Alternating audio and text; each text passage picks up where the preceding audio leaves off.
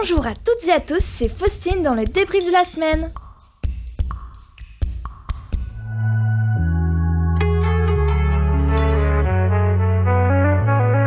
À Reims, le festival Faraway approche. Et oui, il se déroulera du 30 janvier au 10 février.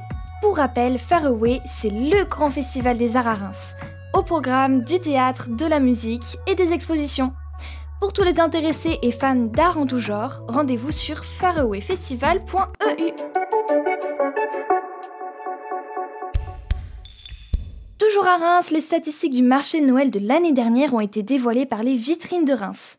Plus d'un million de visiteurs ont été enregistrés, c'est un record. Ah, D'accord, ouais. Et plus de 300 000 personnes de plus que l'année 2022. C'est énorme au niveau de la réalité.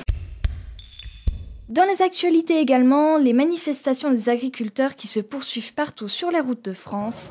Aujourd'hui, sur 100 euros euh, qui est payé par le consommateur, il y a moins de 10 euros qui reviennent dans la poche de l'agriculteur.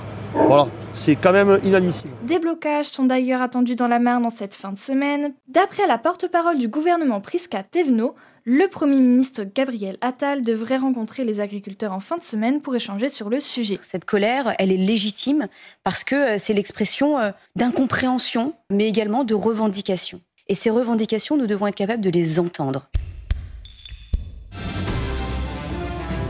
Tu en as sans doute déjà entendu parler, l'info jeu vidéo de la semaine, c'est la sortie du jeu Palworld en début de semaine, et qui fait déjà un carton, plus de 5 millions de téléchargements sur la plateforme Twitch. En résumé, ce jeu, c'est un jeu de combat combiné au Pokémon. En sport, l'équipe de France de handball a terminé première de sa poule et est qualifiée pour les demi-finales du championnat d'Europe en Allemagne. Championnat donc à suivre.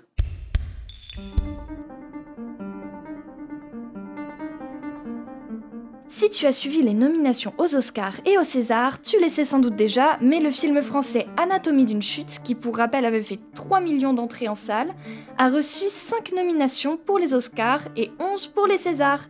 La cérémonie des Césars, ce sera le 23 février.